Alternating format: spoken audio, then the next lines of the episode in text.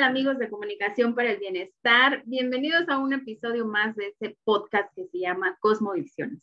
Hoy vamos a hablar nada más y nada menos que de el gran Jacobo Grimberg, personaje que se ha puesto de moda en los últimos dos años quizá y que fenómeno del cual tuvo que ver mucho el documental de History Channel sobre su desaparición. Y para acompañarme en este programa le doy la bienvenida a mis compañeros Claudia Pérez Flores y José Luis Flores Torres. ¿Qué tan grimberianos, qué tan grimberianos andan hoy? Súper. Poco, pero bien. Bueno, entonces tratemos, les voy a pedir que tratemos de conectarnos en un mismo algoritmo de conciencia para llevar a cabo este programa. ¿Y qué les parece si vamos en el contexto en el que Jacobo Grimberg, este científico, neurocientífico mexicano, empieza con todo este trabajo tan interesante que nos, digamos, englobó o nos dejó en la teoría sintérgica. No sé quién quiera comenzar. Bueno, si quieren comienzo, este, pues para justamente situar ¿no? a Jacobo Greenberg a través de sus estudios que tienen que ver con esta parte del estudio de la neurofisiología, la psicología, y que después le da como esta vuelta ¿no? hacia el chamanismo mexicano, ¿no? este, apostándole un poco por esta parte de la conciencia, de mucho estas... Eh, eh, conocimiento de las disciplinas orientales, la meditación, la astrología, incluso hasta la teleterapia, ¿no? Por ahí se dice. Entonces, creo que hablar de él también es interesante en el sentido de cómo justamente esta transición, ¿no? Desde posiblemente lo científico a una otra a otro conocimiento desde los saberes, lo lleva a desarrollar mucho en lo que son sus libros, ¿no? Entre los que están pues los chamanes de México, este, la relación y el conocimiento que tuvo con Pachita, ¿no? Este, los chamanes eh, desde una psicología autóctona, etcétera. Y bueno, pues sin duda es un personaje bien polémico también.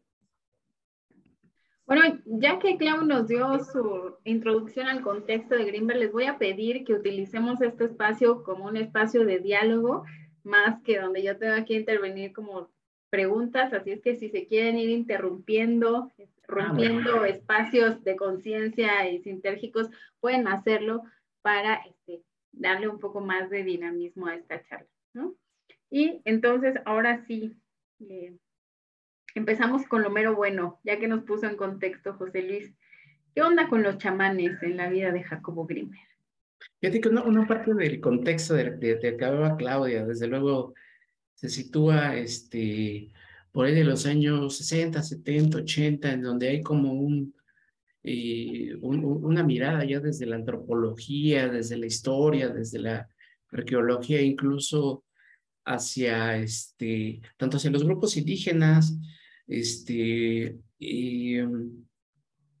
hacia, hacia, estas este, formas de conocimiento no tradicionales, por así decirlo, coinciden mucho con los estudios de, de, de, de, Greenberg acerca de cómo funciona la mente, cómo funciona el cerebro, de qué está constituida y cómo está constituida la realidad, este, con, todo con todas las implicaciones pues, que va a tener esta, esta palabra, la palabra realidad, pues. Entonces se, encuentra, pues, sobre todo con una figura importante que es eh, Pachita justamente que es una chamana eh, del, al, cual, a la cual ya nos referimos en una emisión anterior. Entonces, él ya con todo este corpus de conocimiento, pues, y con una tesis doctoral que, que, que, debía, pues, le interesa mucho, desde luego, este caso, le interesa mucho. Y para él no hay más que de dos. O es una farsante, o ahí hay un fenómeno interesantísimo, pues, para, para estudiar, para analizar.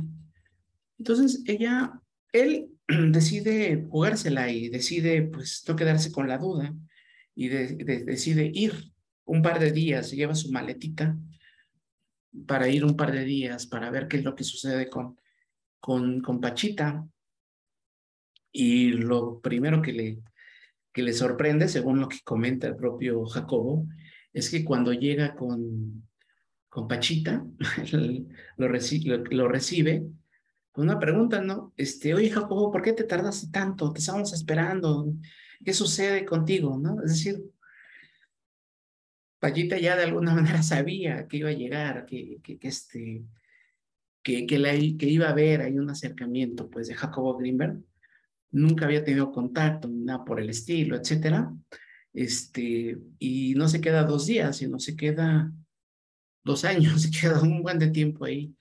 Tan es así que se, y, que se vuelve el, el, ayudante de, de Pachita porque le llama la atención, es decir, es totalmente fuera, fuera de la realidad o de la realidad tal y como la conocemos, que ya empezamos a entrar en materia, pues, del tema de la realidad, el que alguien haga una intervención quirúrgica con un machete, con un cuchillo, con etcétera, viejo, medio oxidado, etcétera, que pueda abrir el cuerpo de una persona y que pueda hacer una intervención, que pueda sustituir ese, ese órgano dañado por otro que esté sano, y que sea compatible y además cerrar la herida, la, las psicocirugías, etcétera. Entonces, un tema fascinante, desde luego, que iban muy en concordancia pues con lo que él estaba estudiando, es decir, los niveles de conciencia.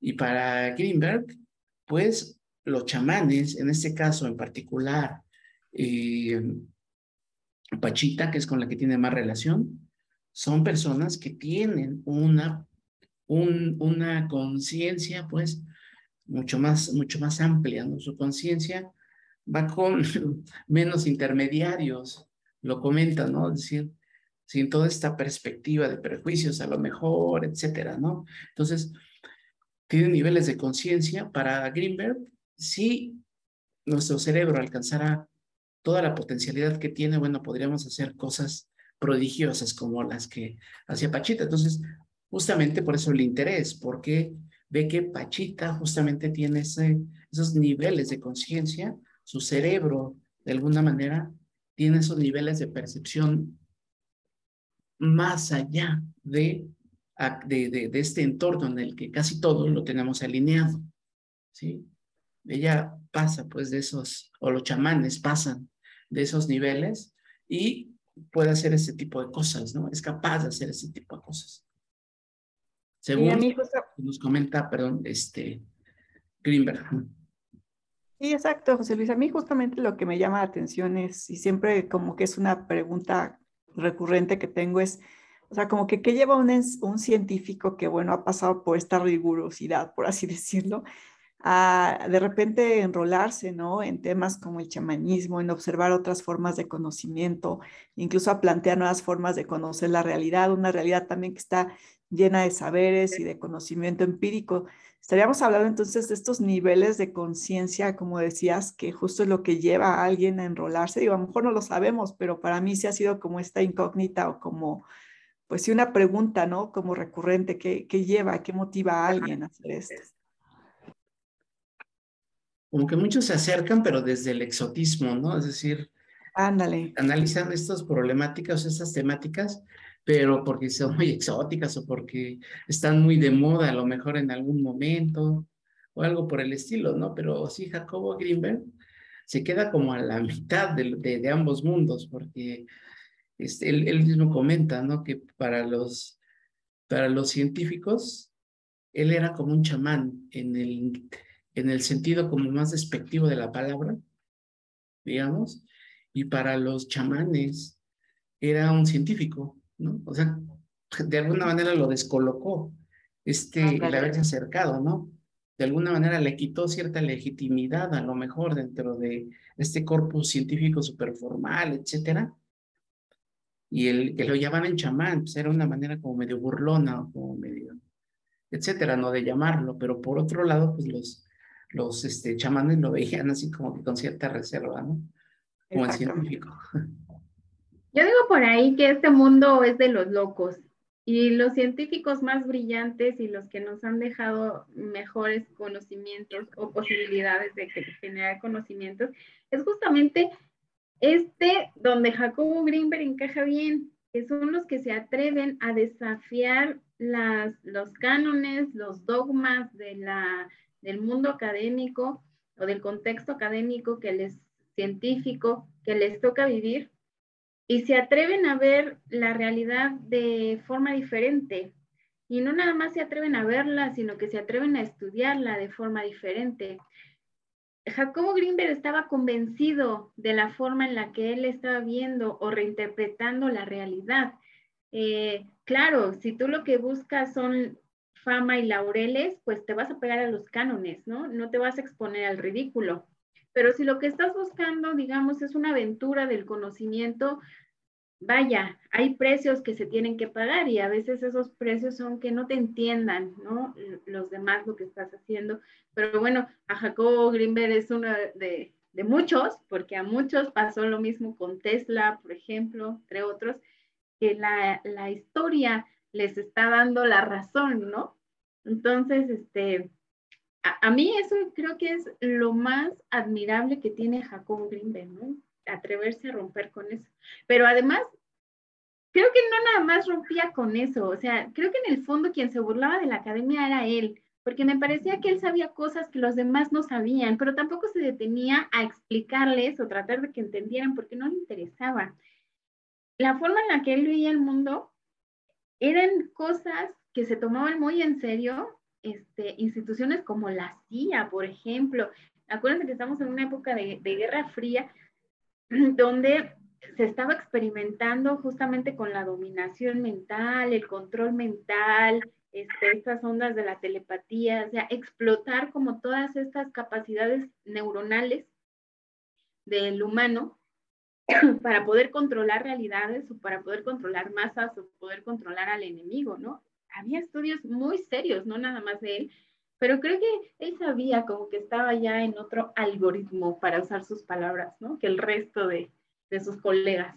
Bueno, no, no solamente esto, fíjate, sino instituciones tan serias como la UNAM, o sea, no, no solamente le dio cabida para dar clases, sino tenía un instituto, ¿no? Jacobo Greenberg, y la Universidad de Nahuatl, por ahí, por ahí también este, nos acabamos de enterar que también formó un, formó un, este, un instituto, así que entre, Roma y broma, la comunidad científica, bueno, pues la apostó de alguna manera por esos estudios de, de, de, Jacobo Greenberg, que este, no son poca cosa, desde luego, ¿no? El, el, em, el ponernos a reflexionar más allá de, de la filosofía, ya desde, desde la neurociencia, desde la ciencia en abstracto, acerca de las potencialidades del cerebro y de la realidad, me parece que no es poca, no es poca cosa, ¿no?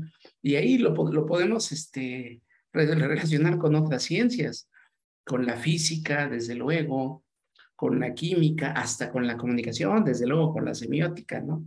¿Cómo creamos esa realidad, ¿no? Me parece como muy interesante. Sí, bueno, y en este sentido, pues los chamanes tenían todo que ver, ¿no?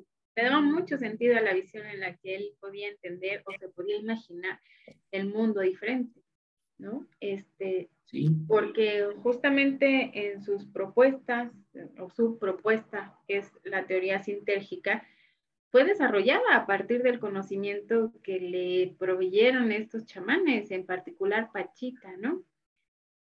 Eh, ¿qué pasaba? ¿Qué pasaba con estos, eh, pues no milagros, sino transformaciones de la realidad que ella era capaz de hacer a través de estar en otras conexiones neuronales, ¿no? Este, y ser capaz de transformar desde ahí su propia experiencia sensorial y de los que la rodeaban, ¿no?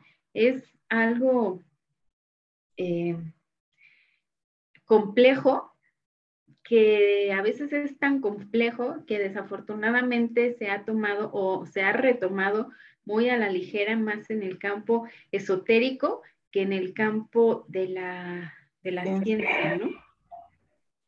Sí, justo en la teoría sintértica, pues eh, creo que él apuntaba mucho al estudio de la conciencia para evidenciar la existencia de la telepatía, ¿no?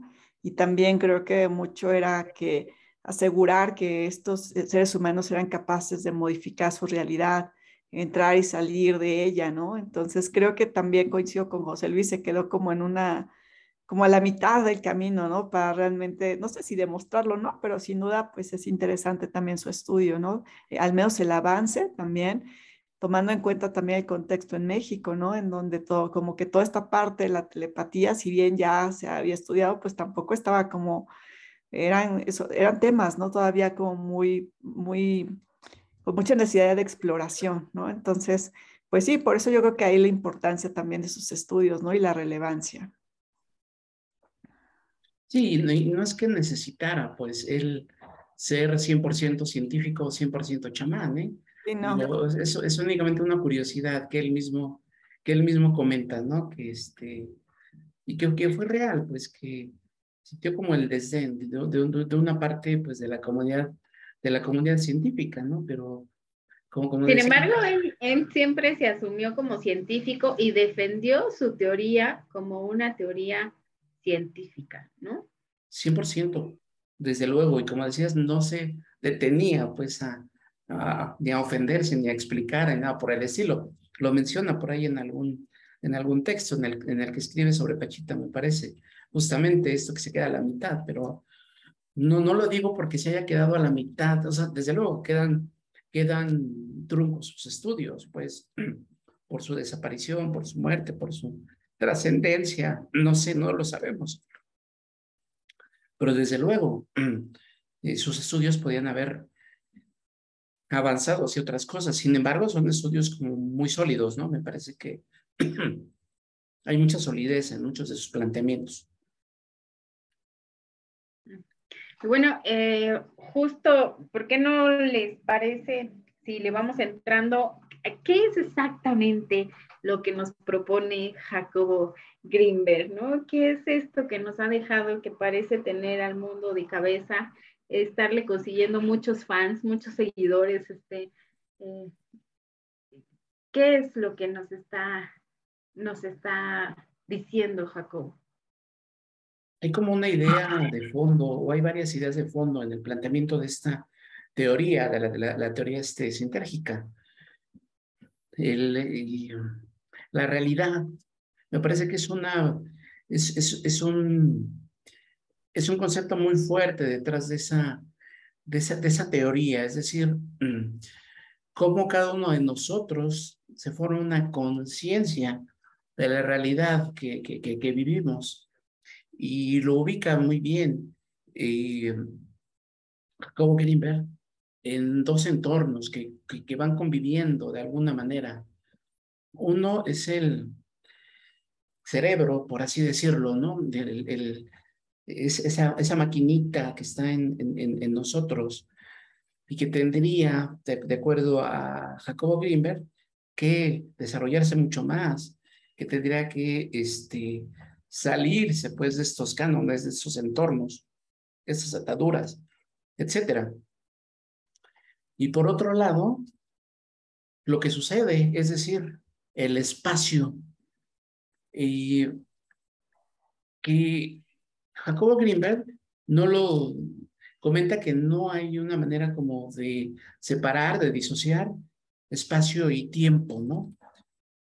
Entonces, hay, un momento en el que el cerebro de cada uno de nosotros entra en contacto, justamente, entra en relación con ese espacio-tiempo, justamente. Entonces, dice algo muy radical, eh, Jacobo Gimber, que la realidad, pues, es una construcción cerebral, por así decirlo. Es decir, ese grado de conciencia, ese qué tan conscientes somos de es lo que nos hace percibir el entorno, la realidad, ese espacio-tiempo de una manera muy, muy en particular, que, se, que, que, me hace diferente a lo que, la, la realidad que, que, Claudia o que Ivette o que cada uno de nosotros de alguna manera se va, se va formando, ¿no? De alguna manera pues esta, esta realidad pues sería una construcción simbólica, ya si la vemos desde la perspectiva ahí de la, de la, este, de la, de la semiótica o de la semiología, en donde los objetos, en donde los sujetos, en donde los fenómenos toman cierta, cierta, cierto significado, pues, de, de acuerdo, pues, a esa manera en la que yo voy construyendo esa realidad. Puede, puede ser que construya una realidad muy negativa, muy trágica, incluso hasta que me dañe, etcétera, o bien puedo, puedo tener una construcción de la realidad mucho más abierta, mucho más, etcétera. ¿no? Fíjate que yo, yo, creo que eso que tú dices más bien no sería como el concepto de realidad, sino el concepto de la eh, percepción eh, sensorial o lo que él decía, autoalusión. No es que en algún momento nuestras redes o conexiones neuronales entren con, el, con esta latiz que él decía, ¿no? Este entramado donde todos los, eh, todas las redes neuronales de todas las personas están en relación, ¿no? Y, transformando, eh, no, no son hologramas, son como espacios electromagnéticos, ¿no? Que, se están creando un entramado, digamos, es como una red, que hace red donde están todos, se llama la latiz. ¿no? Que sería donde construimos este, nuestra, eh, nuestros estados de autoalusión.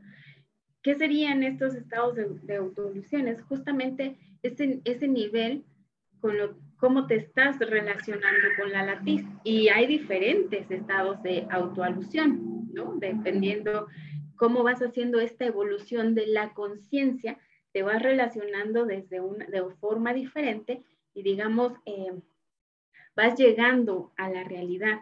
Para Jacobo la realidad es donde no, no existe nada. O sea, no, no hay tiempo, no hay espacio, no hay formas, no hay seres. Es como un espacio de completa paz, de completo equilibrio, eh, de completo balance, donde hay una unidad, pero una unidad en equilibrio, no, no una unidad como un concepto abstracto, sino no como algo ahí amorfo que, que, solo nos podemos imaginar, no, es este, un estado real donde las conexiones neuronales están en ese estado de tranquilidad. Él dice, por naturaleza, todos los humanos nos gusta estar en tranquilidad, en paz mental, no nos gusta el conflicto, no nos sentimos cómodos ahí. Entonces, la realidad es este lugar de la unidad, donde esas, esas, eh, digamos, campos neuronales que ya están en la, en la realidad, en la realidad real de la latiz, pues están en este nivel equilibrado de, de, pues no de conciencia, de, de, amor, de amor, porque para él, para él era eso, y esta es una de las enseñanzas que le da Pachita, es el amor y su práctica y su desarrollo y su comprensión es lo que, o una de las cosas en las que te va acercando más a la realidad. Así es, y es, es eh, bien, interesante, ¿no? Y, rompe un poquito con, con lo que se había estudiado, pues, hasta, hasta, hasta esas fechas, hasta esa época, ¿no? El pensar que todo, de alguna manera, todos los cerebros en algún sentido están conectados de alguna manera, ¿no? Todos, todos los cerebros este, este operan como en esa onda, en esa órbita, en ese... Mente compartida, le decía. Exacto. Por ejemplo, eso rompió mucho con la manera pues, en la que se estudiaba el, el cerebro y cómo se construye la realidad del el ser humano, ¿no?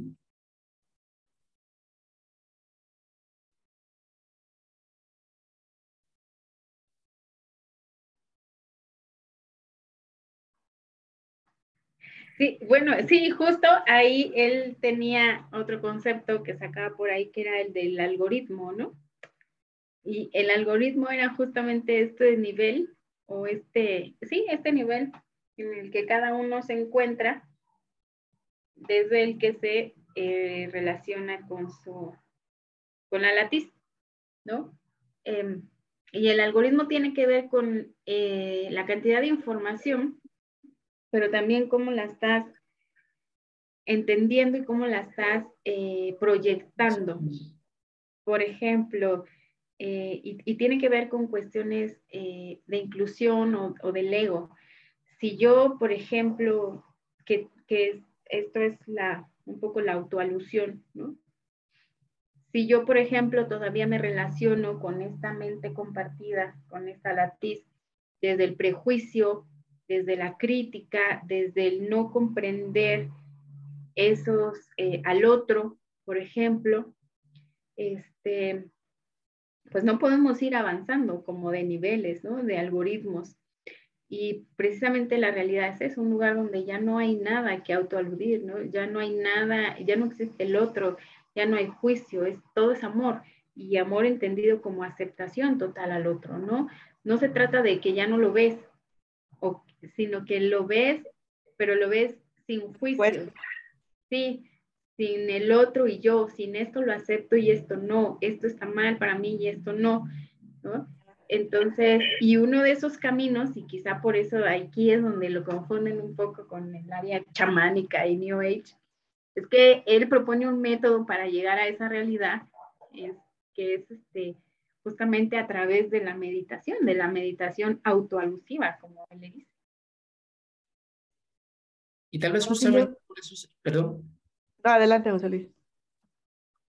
Por eso se acerca de alguna manera al, a los chamanes, porque justamente él observa que los chamanes están como en, en, un nivel de conciencia distinto, en el que ya no tienen justamente estas, esos prejuicios, esas ataduras, es, esta perspectiva como que los detiene, detiene ese, esa, lograr esos grados de conciencia, esa manera en la que en la que se relaciona con la latiz es mucho más directa, sin, sin intermediarios, decía, ¿no? Justamente. A mí lo que también se me hace relevante e interesante de sus estudios y su trabajo es justamente cómo sus estudios desde la psicología también le permiten como ir identificando esos niveles ¿no? de conciencia y esos niveles también que podríamos llamar desde un punto de vista que se conectan más con la parte espiritual del individuo que con la parte consciente, ¿no? Y creo que él está justo mucho de su trabajo como que, que va y viene o no sé cómo explicarlo, pero sí como que está tratando de identificar, ¿no? En dónde es ese nivel como superior de, del desarrollo consciente de un individuo, ¿no? Y lo que decía Ivette, o sea, desde dónde está la conciencia y desde dónde se coloca la, a la conciencia, ¿no? Y eso se me hace muy interesante, ¿no? No nace que a un nivel del consciente de la realidad, ¿no? Tal como la conocemos, como la construimos o como científicamente se construye, sino que creo que también aborda una parte muy introspectiva, pero que a su vez esa parte introspectiva la lleva también a una parte más superior o más, em, pues sí, de divinidad, incluso yo lo podría decir así. Sí, es que justo no es una evolución lineal ascendente, digamos, es un proceso. Y en todo proceso hay avances y retrocesos. Eso es lo difícil. Es un proceso muy difícil. Eh, aunque él propone una metodología de meditación y te va guiando y te da pasos, en realidad es muy complicado porque eh, no se trata, como a veces creemos que es la meditación de apagar el pensamiento, ¿no? Mantener la mente en silencio. Es al contrario, y aquí entra un poco la semiótica que dice José Luis, es eh, quedarte a, contemplar tus imágenes mentales, ¿no? ¿Cómo, qué, qué, está diciendo tu mente? ¿Cuáles son tus pensamientos? Pero el grado de evolución depende de la aceptación o el rechazo que hagas de estas imágenes eh, del pensamiento y aceptación no con que estés de acuerdo con ellos, no rechazo con que esto no lo debo pensar porque, porque no está bien, porque es malo, pero todos los justamente es eso, verlos sin ningún tipo de juicio, ¿no? Solo verlos solo verlos y ahí sí no pensar en nada, ¿no? y, y, en eso, y, y, de eso tiene, de eso va la, la evolución, pues, de la conciencia. Fíjate qué interesante, porque justo este, eso también te habla de, de ir quitando justamente como este tipo de estereotipos, ¿no? De tendencias, de, fobia, de homofobias, ¿no? Que se dan mucho justamente pues, desde una construcción de la realidad distorsionada, ¿no? En donde, sabemos, eh, en donde creemos que hay diferentes, eh, no sé, razas, cuando en realidad somos una sola raza en la faz de la Tierra, por poner un ejemplo, ¿no? Entonces, cómo ese nivel de conciencia te va quitando esos niveles de conciencia te van quitando también justamente los prejuicios y juicios que a veces no abonan a la construcción social también. Sí, y más que eso, eh, sino que entender que todos somos uno. En, en, en, teoría de Greenberg, somos uno porque todos los campos neuronales convergen. Eh, somos una sola mente, ¿no? Porque nos conectamos en una sola red. Es como si tuvieras, de cuenta, pensemos en sistemas, y tuvieras aquí un super CPU donde están varios este, máquinas conectadas, pero todos se alimentan de la misma red eh, de información, que a la vez se están retroalimentando de cada uno de estos equipos, ¿no?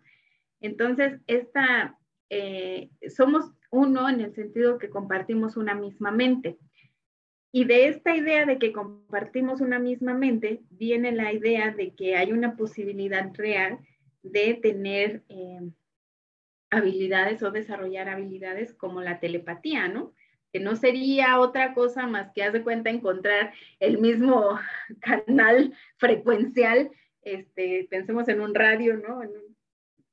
tú tienes un walkie-talkie, yo tengo otro, nos conectamos en el mismo canal y entonces es posible la comunicación así funcionaría, ¿no? Este, conectarnos en, el mismo, en el mismo nodo informacional, en el mismo algoritmo, y entonces poder compartir una información de un cerebro a otro.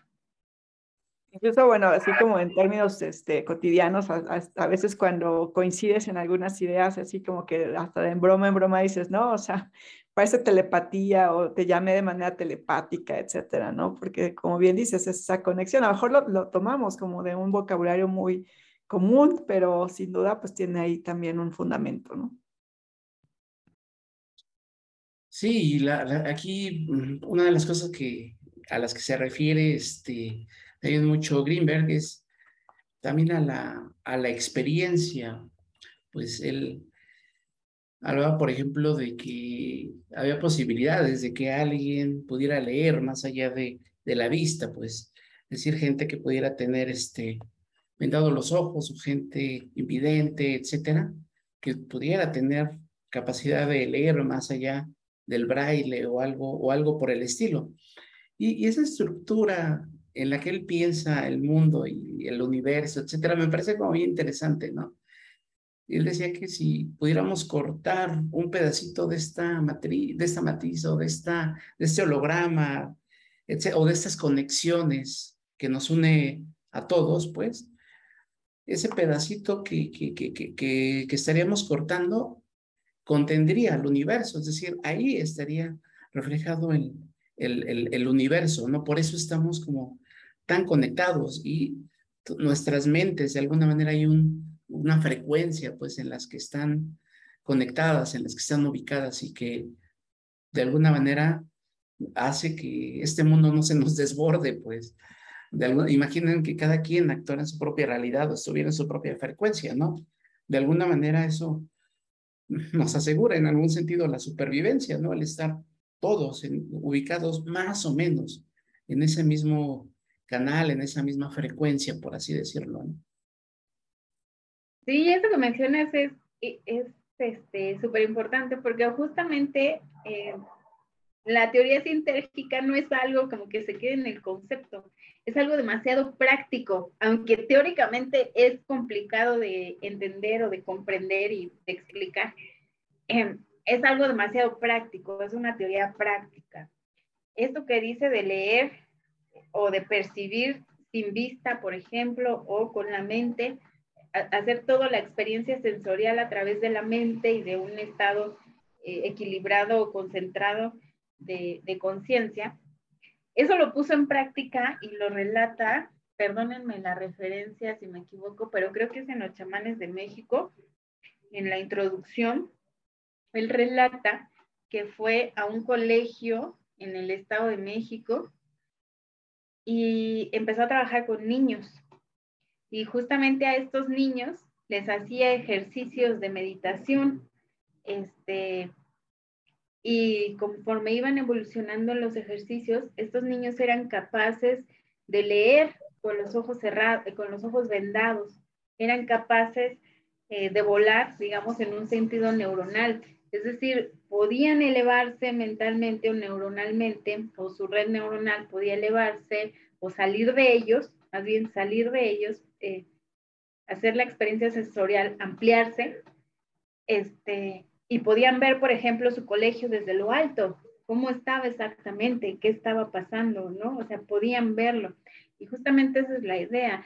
Cuando llegas a la realidad, no significa que la unidad o tú desaparezcas o te diluyes o te, o te mm, absorbe la latiz, sino que más bien te expandes, Es una expansión, es como, perdóname la burda comparación, pero esta, esta película que se llama Alice, creo, ¿cómo, ¿cómo se llama esta película? Donde es una chava que se le dan unas drogas y esas drogas hacen que su cerebro este, vaya evolucionando y conforme va ampliando sus capacidades y sus redes neuronales, ella va teniendo como mayores habilidades, fuerza y al final se convierte, eh, digamos, en un todo, ¿no? Está, está, se diluye la unidad, no sé cómo se llama esa película.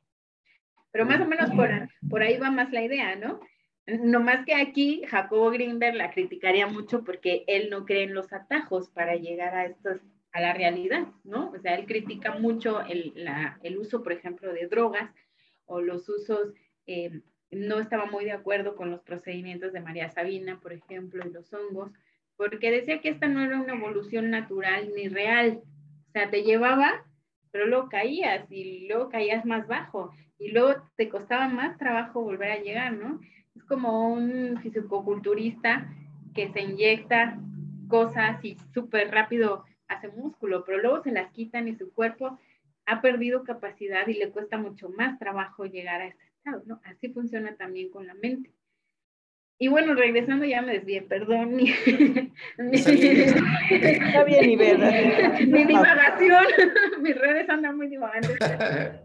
Pero regresando al tema del colegio, los papás de los niños exigieron al colegio que detuvieran estas clases estos ejercicios porque estaban absolutamente aterrorizados con lo que estaba pasando, con lo que estaba pasando con sus hijos, con cómo se estaban comportando, interpretando la realidad en casa. O sea, fue un escandalazo.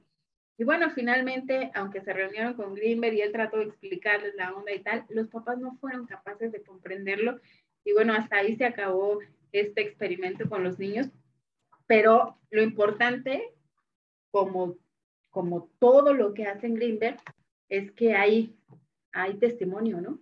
Hay constancia y hay registro científico que respalda todo lo que él dice. Que, creo que todo, de todo es lo más sorprendente, más que la teoría. Fíjate que ahorita me, me acordé de los viajes astrales, por ejemplo, ¿no? Es decir, gente que este, en el momento en el que está dormido o en la ensoñación, este, eh, logra desprenderse de su cuerpo. No solamente eso, sino que logra, logra elevarse y logra verse a sí mismo y logra ver su, su casa, etcétera, ¿no? Es decir, está muy documentado ese tipo de, de, experiencias, esos, esos viajes astrales, ¿no? Que de repente no son más que niveles de conciencia diferentes, distintos, pues. Pero haz de cuenta que la diferencia es que en los viajes astrales tú no estás consciente, ni lo haces de forma intencional. En la teoría sintérgica lo haces de forma intencional. Hay un método para lograrlo y estás consciente de todo en todo momento. Está muy loco. Ahora sí. ¿eh? Hay otras personas que se acuerdan mucho de sus sueños, por ejemplo, ¿no? Es decir, de los siete días, por lo menos tres o cuatro se acuerdan de, de, lo que soñaron y lo que se acuerdan muy vívidamente, etcétera, ¿no? También se necesitan niveles de conciencia así como que ampliados, ¿no? para lograr ese tipo de cuestiones, ¿no? Exacto. Así es. Pues este tema de Jacobo Grimer, la verdad es que está muy interesante, da para mucho, este, hay muchas posturas, muchas formas de entenderlo, eh, pero ¿con qué quedarían ustedes de Jacobo? No sé si hay algo que, que quisieran abordar que no hemos tratado.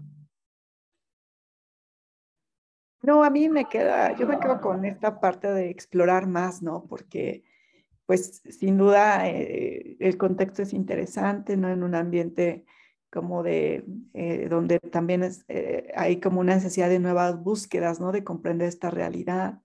Y creo que, pues, muchos de sus títulos que, pues, están disponibles, a mí me deja como esta parte de, de buscarlos, ¿no? Por ejemplo, curaciones chamánicas, ¿no? Que dices, bueno, ¿cuáles son esas, no?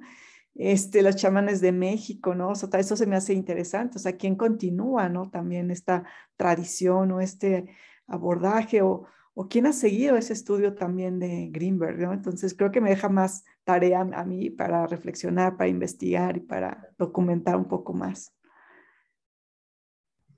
Fíjate que por lo menos lo de los chamanes, sí, sí, sí, sí ha habido gente que los aborda desde otras perspectivas el propio Castaneda, desde la arqueología, desde la antropología. Digo, lo que me preocupan son, son otros estudios, otros textos, ¿no? El cerebro consciente, los fundamentos de la experiencia, en donde está más el corpus de, su, de, de, esa, de esa teoría, ¿no? A la que nos referimos que de repente se, se queda ahí, de repente ya no se le dio continuidad. Muchos de sus, de sus este, discípulos pues ahorita todo el mundo los anda este, entrevistando, este... Sí, ¿verdad? Con Jordi sí. salieron, salió ahí, este, y, y Marta Higareda, ¿no? En, en, su este, podcast salió, salió un, alguien que jura y perjura que fue su mano derecha, etcétera, ¿no? Es decir, se desperdió mucho, ¿no? Que fue lo que le pasó también a Castaneda, es decir, sus herederas, en este caso, este, pues ya se fueron por otro lado, ¿no? Ya, ya lo explotaron ya por, muy comercialmente, ¿no? Este, eh, digamos, este concepto, ¿no? Que traía este, eh, Carlos Castaneda. Pero yo, yo digo, con, con lo que yo me quedaría es justamente con esa teoría y con estos más de 50 libros que él escribe, fue, fue muy prolífico. Y que además es esta manera de acercarse más allá del texto hacia la experiencia vívida, hacia perderle el miedo e irte este, con Pachita, irte con Castaneda, que no se habla tanto pues de la relación entre Greenberg con Castaneda, pero sí hubo una, hubo, hubo una relación, pero que Castaneda también tuvo que salirse pues de, de, lo académico.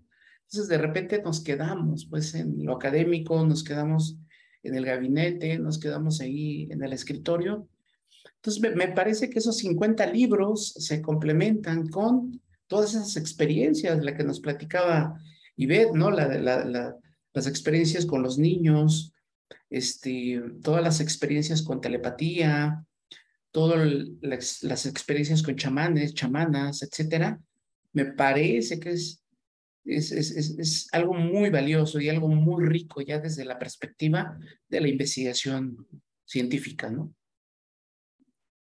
que es con lo que me quedaría yo. Es el Greenberg con el que me quedaría yo.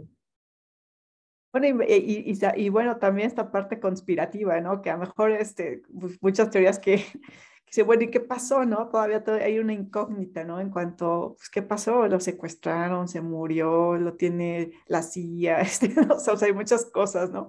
Entonces, bueno, este, es nada más como, como justo eh, hasta donde mucho se dice, ¿no? De, de, de, él y de lo que fue este, como investigador, etcétera. Es que justo hasta parte de eso está documentado, o sea, aparte de eso no es teoría conspirativa. O sea, está documentado, por ejemplo, que él trabajaba para la CIA eh, y que la CIA financiaba algunos de sus, o todos, de sus, este, de sus investigaciones. Hay documentos oficiales ya desclasificados este, donde esto es real, ¿no? él trabajaba para el programa, ahora parte del programa MK Ultra, ¿no? De, de estudios así extrasensoriales de la CIA.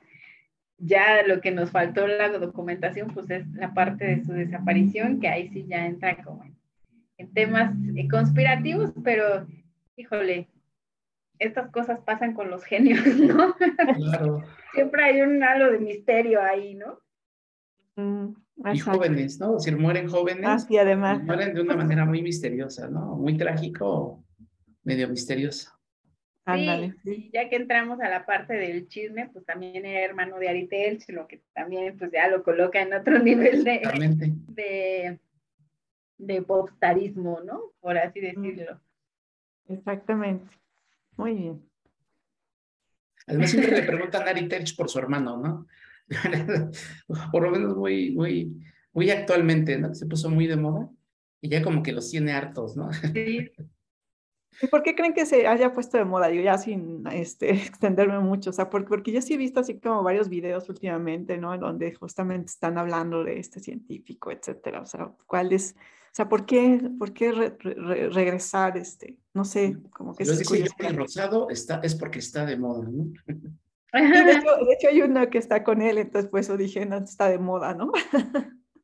Sí, está muy de moda en todas las redes, se habla de él y se reinterpreta y se hacen casi rituales este, sintérgicos y tal.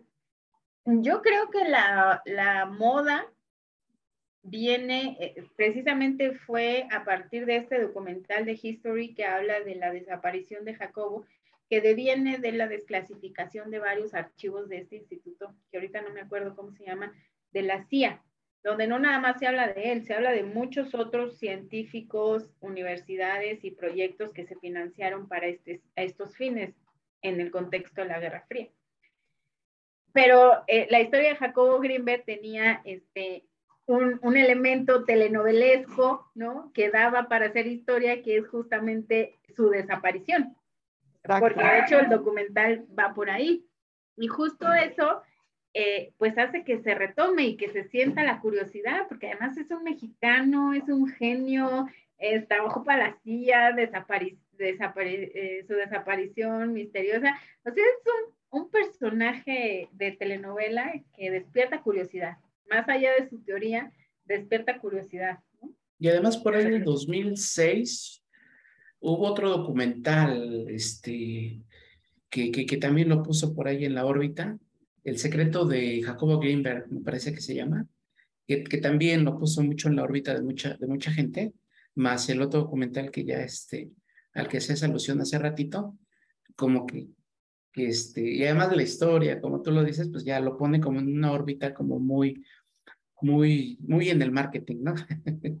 Digamos. Ok.